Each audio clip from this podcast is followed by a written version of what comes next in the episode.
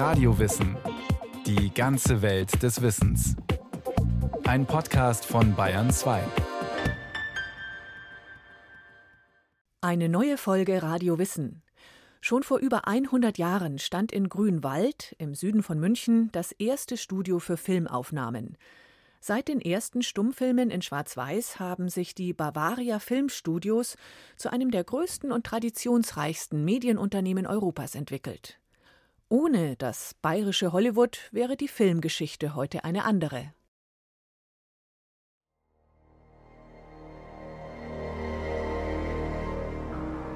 Wenn man in der Halle drin steht, die ist schon beeindruckend. Die ist fünf Stockwerke hoch und ist schon immens alles aus altem Backstein, also hat auch wirklich Patina das Ganze.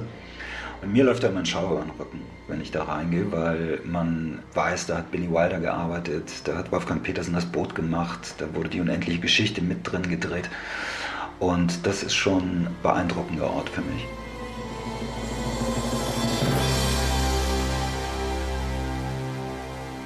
Filmexperte Sven Femerling hat 2019 die Ausstellung 100 Jahre Bavaria Film kuratiert. Die berühmte Halle 45 kennt er gut. Sie liegt auf dem Gelände der Bavaria Film, der Filmproduktionsstätte in Grünwald, im Ortsteil Geiselgasteig. Von München fährt man bequem mit der Straßenbahn in einer halben Stunde dorthin. Oder vielleicht auch einfach vorbei, nicht ahnend, dass sich hier einer der wichtigsten Medienstandorte Deutschlands befindet. Auf dem 30 Hektar großen Gelände gingen und gehen Stars ein und aus. Hier wird hochprofessionell und technisch innovativ gearbeitet und immer wieder Filmgeschichte geschrieben. Eigentlich von Anfang an. Also, was wahrscheinlich nicht viele Leute wissen, ist, dass Alfred Hitchcock zwei seiner ersten Stummfilme auf dem Gelände gemacht hat. Diese Filme sind im ersten Studio entstanden, das auf dem Gelände steht. Und das steht bis heute auf dem Gelände. Das war, als das Gelände 1919 erschlossen wurde, also vor über 100 Jahren, wurde dieses erste Studio gebaut und das war das sogenannte Glashaus, weil sah von außen aus wie ein riesiges Gewächshaus, weil damals war die Scheinwerfertechnik noch nicht so weit und die Filme waren noch so lichtunempfindlich, dass man Tageslicht benötigt hat, um zu drehen. Deshalb war das Studio aus Glas. Das Dach des Glashauses war beheizbar, damit im Winter der Schnee runterschmilzt, damit man keine Verschattung im Dach hatte. Heute stehen auf dem Gelände zwölf Film- und TV-Studios, der größte Requisiten- und Kostümfundus Europas, er geht bis in die 1940er Jahre zurück, eine Ausstattungsabteilung mit Metallwerkstatt, Schreinerei, Lackiererei, die verschiedensten Gewerke wie die Tonabteilung, Mischung, Kopierwerk, Maske, zahlreiche Produktionsbüros und auch der Licht- und Kamerahersteller Arri befindet sich auf dem Gelände. Diverse Außendekorationen, zum Beispiel Häuser und Villen, können zum Dreh angemietet werden. Es gibt die Derek Villa, Horst Tappert ermittelte hier, und auch die Mann Villa, gebaut für den Fernsehfilm Die Manns, ein Jahrhundertroman. Und natürlich mehrere Kulissenstraßen. Eine davon ist besonders berühmt. Entstanden ist diese Straße, die sogenannte Berliner Straße, für Ingmar Bergmanns Film Das Schlangenei, Ende der 70er Jahre. Mit funktionierender Straßenbahn, die da durchgerattert ist. Aber diese Kulisse war dermaßen teuer und aufwendig, dass Rolf Zedbauer und die anderen Ausstatter darauf geachtet haben, dass die dann auch so weit wandelbar ist und adaptierbar ist, dass man sie dann für andere Produktionen benutzen kann. Und da sind etliche Produktionen drin entstanden. Und für die Löwengrube in den 80er Jahren, eine Fernsehserie, die in München gespielt hat, wurde diese Straße umgebaut und umgetauft. Aus der Berliner Straße wurde dann die Münchner Straße. Die Bavaria Film geht auf die Münchner Lichtspielkunst AG zurück, die in den 1920er Jahren unter dem Namen Emelka bekannt wurde und bereits auf Augenhöhe mit der UFA, dem mächtigen Filmunternehmen in Babelsberg, agierte. Doch als 1927 in den USA der Tonfilm aufkam, konnte die Emelka mit dieser Neuerung finanziell nicht mehr mithalten. Neue Eigentümer halfen aus der Krise, aus der Emelka wurde 1932 die Bavaria Film AG. Eine erneute finanzielle Krise führte dann 1938 dazu, dass die Reichsregierung finanziell wie ideell die Führung übernahm. Die Bavaria Filmkunst GmbH, wie sie jetzt hieß, unterstand nun den Anweisungen der Nationalsozialisten. Die Bombe machte Bumm, da fiel mein Johnny um. Jüdische Mitarbeiter wurden entlassen. Auf dem Bavaria-Gelände entstand ein Arbeitslager für sogenannte Ostarbeiter. Einige Propagandafilme wie Karl Peters mit Hans Albers wurden gedreht. Die meisten Filme dienten jedoch hauptsächlich der Unterhaltung. Es waren Heimatschnulzen und Historienschinken nach dem Motto: Im Krieg ist gute Laune wichtig. Goodbye Johnny, gesungen von Hans Albers, stammt aus dem Abenteuerfilm Wasser für Kanitoga, für den 1939 eine Westernstadt auf dem Gelände aufgebaut wurde. Hitler war der Medienstandort Geiselgasteig aus alter Verbundenheit mit seiner Hauptstadt der Bewegung wichtig. Daher gab es auch ab 1939 Überlegungen, das Gelände um das Sechsfache zu erweitern.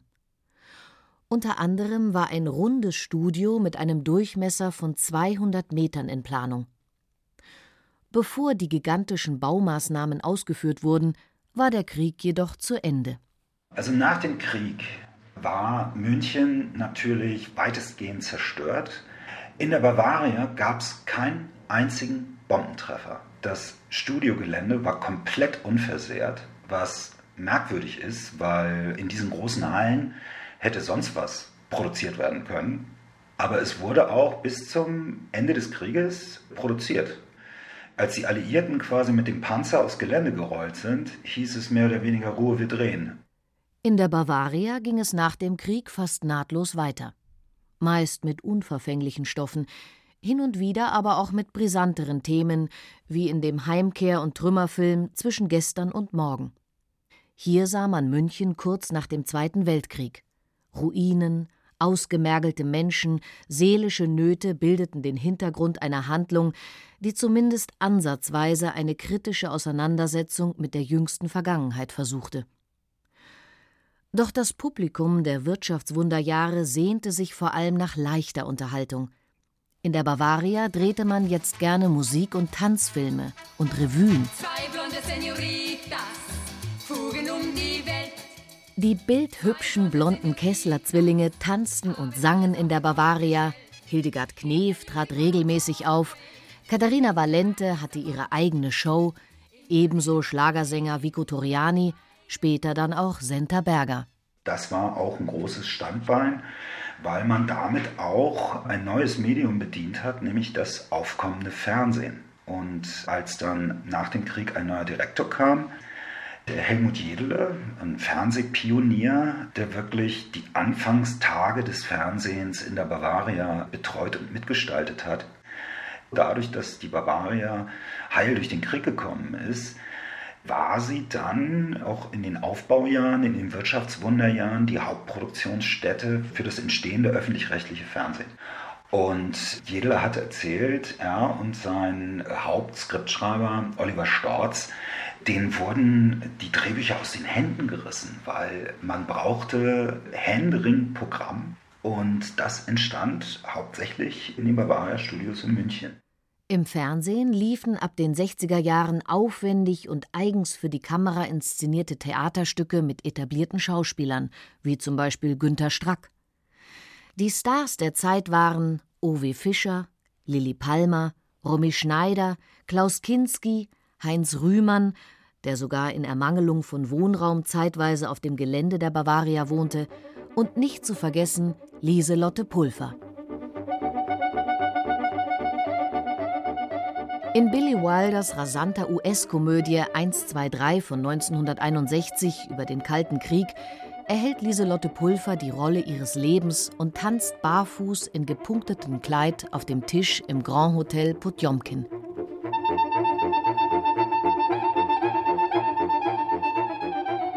Der Film sollte ursprünglich in Berlin gedreht werden, doch dann kam der Mauerbau dazwischen.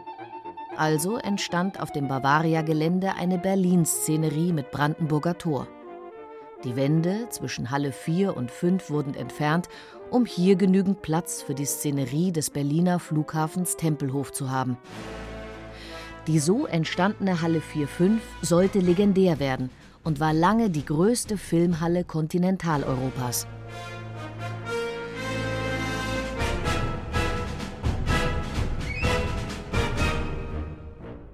Auch andere amerikanische Regisseure und Produzenten drehten immer wieder in Grünwald. Zum Beispiel wurde 1962 der weltweit berühmte Spielfilm Gesprengte Ketten mit Steve McQueen als ebenso respektloser wie waghalsiger Captain Virgil Hills hier gedreht.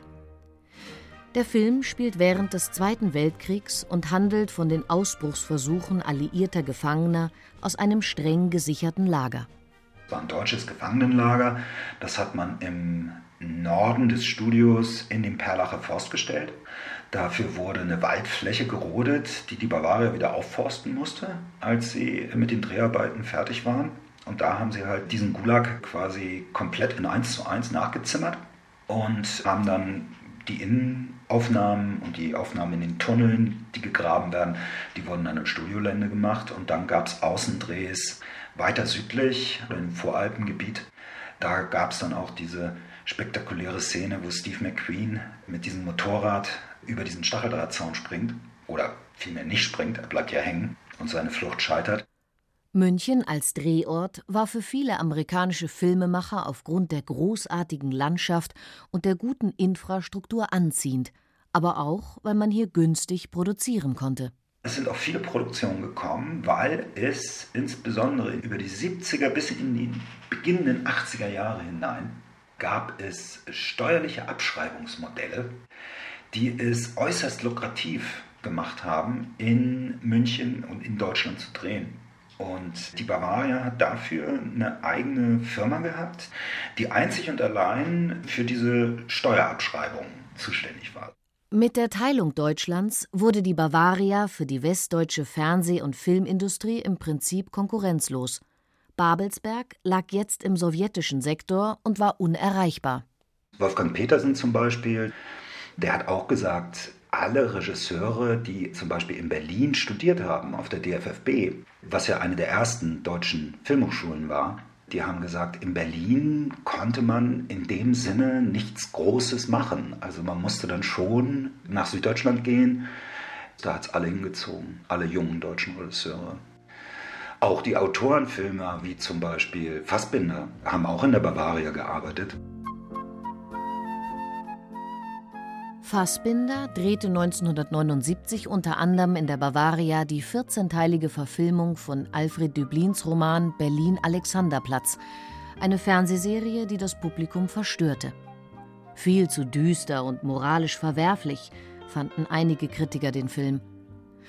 Nur seicht und kommerziell war die Bavaria also bei weitem nicht. Immer wieder wurden kontroverse Stoffe verfilmt und damit auch große finanzielle Risiken eingegangen vor allem ab 1979, als Günter Rohrbach Geschäftsführer der Bavaria war. Die bekannteste Produktion der Bavaria war das Boot von 1981.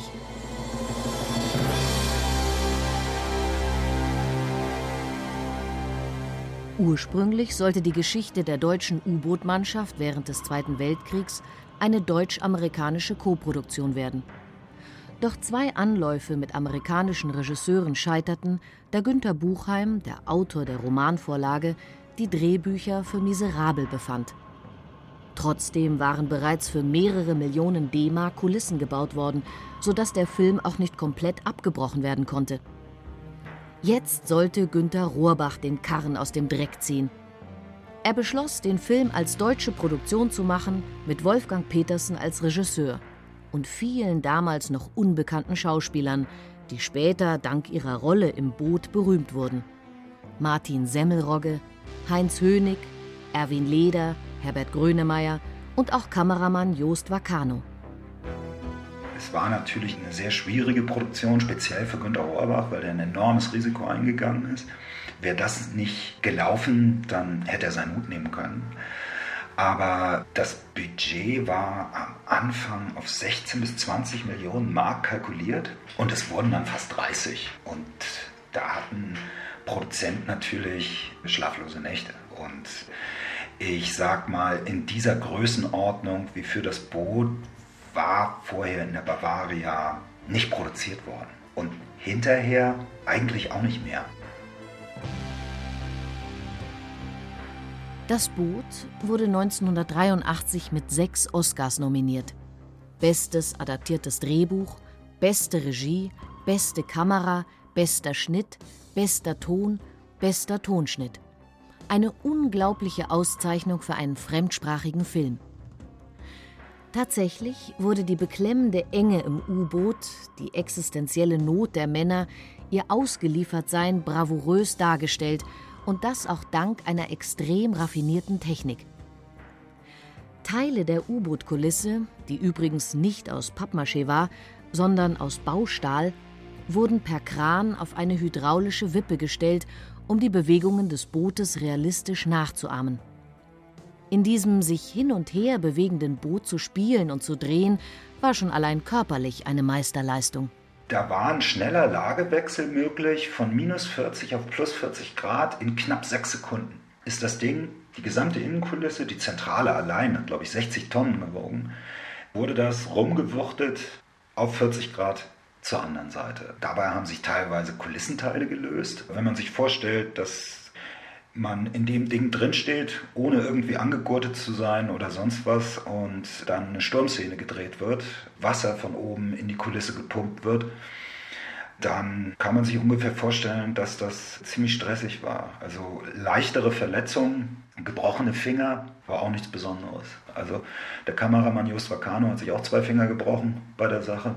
Bernd Tauber, der Darsteller des Obersteuermanns, hat sich zwei Rippen gebrochen, als er vom Brückenturm gespült wurde. Ja, also das war schon nicht ungefährlich. Sieben, sechs, fünf, vier. Technisch arbeitete die Bavaria schon immer auf extrem hohem Niveau und war enorm innovativ.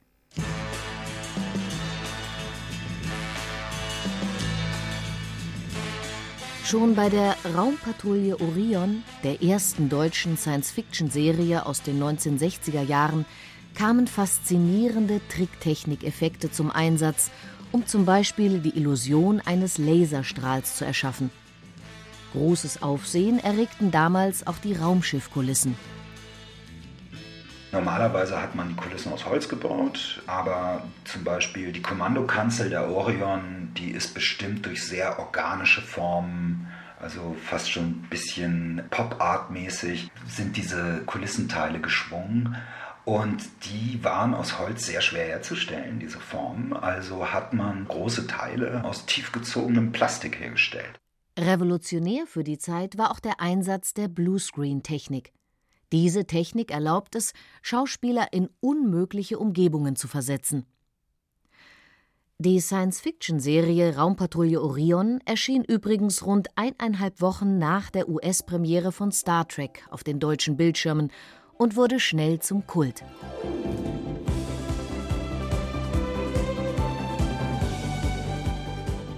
Für die Verfilmung des Kinderbuchbestsellers Die unendliche Geschichte von Michael Ende entstand rund 20 Jahre später die größte Bluescreen-Anlage der Welt.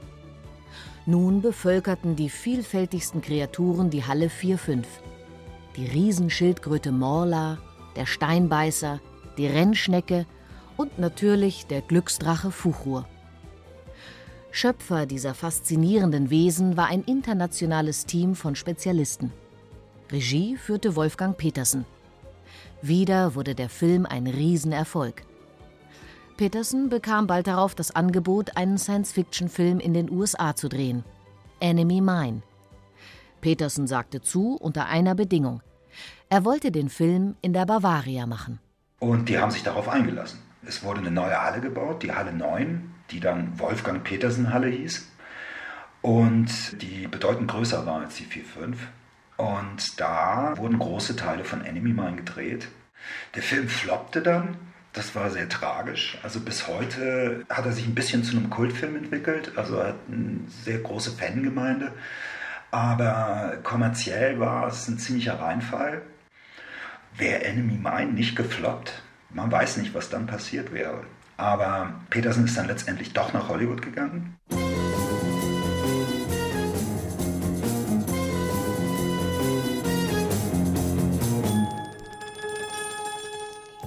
Die 1970er und 80er Jahren waren wohl die Blütezeit der Bavaria. Neben großen Kinoklassikern entstanden in dieser Zeit auch legendäre Fernsehkrimiserien wie Derrick, Der Alte oder Der Tatort. Es gab Komik und Satire mit Gerhard Polt und Comedy mit Dieter Hallervorden. Auch die britische Komikergruppe Monty Python drehte zwei Folgen ihres Flying Circus in der Bavaria. Money makes the world go round, the world go 1971 entstand auf dem Gelände Cabaret, einer der größten Musicalfilme. Anfang der 80er flimmerte dann eine völlig neue Art von Musiksendung über die Fernsehbildschirme und begeisterte die Jugend. Jede Woche wieder schönen guten Abend zur Formel 1. Sehen wir uns mal an, was alles mit dabei ist. sind die, die Show Formel 1, die quasi schon eine enorme Pionierleistung verbracht hat, weil das in Europa die erste Show war, die Musikvideos, Clips gezeigt hat. Und viele Live-Auftritte von Depeche Mode bis Huey Lewis, Madonna war da, als sie noch niemand kannte. Und das war schon ein Stelldichein von späteren internationalen Größen. Und das gab halt nichts Vergleichbares. Inzwischen haben sich bei der Bavaria die Produktionsweisen und auch die Struktur der Studios verändert.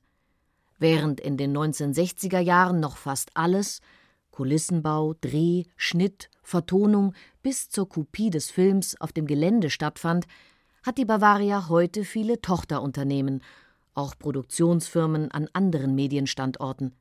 Vieles wird ausgesourced. Aktuell wird in der Bavaria vor allem fürs Fernsehen und für Streamingdienste gedreht. Die Studios sind nach wie vor voll ausgelastet. In der berühmten Halle 4.5 finden seit Folge 1388 die Innenaufnahmen von Sturm der Liebe statt.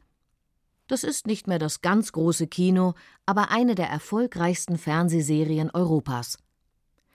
Bereits seit 2013 wird dort übrigens nahezu klimaneutral gearbeitet, was zeigt, das bayerische Hollywood bleibt am Puls der Zeit. Billy Wilder wurde dann später gefragt, warum er in die Bavaria gegangen ist und was er an der Bavaria schätzt. Das war das 25-jährige Studiojubiläum. Und dann hat er einen Brief geschrieben und hat gesagt, die Bavaria ist mein Lieblingsstudio in Europa, weil die Bavaria kann alles, was ein Major Studio in Hollywood kann. Da gibt es überhaupt keinen Unterschied. Und dann gibt es noch einen ganz bestimmenden Vorteil, den die Bavaria gegenüber allen Hollywood-Studios hat. Man findet einen Parkplatz.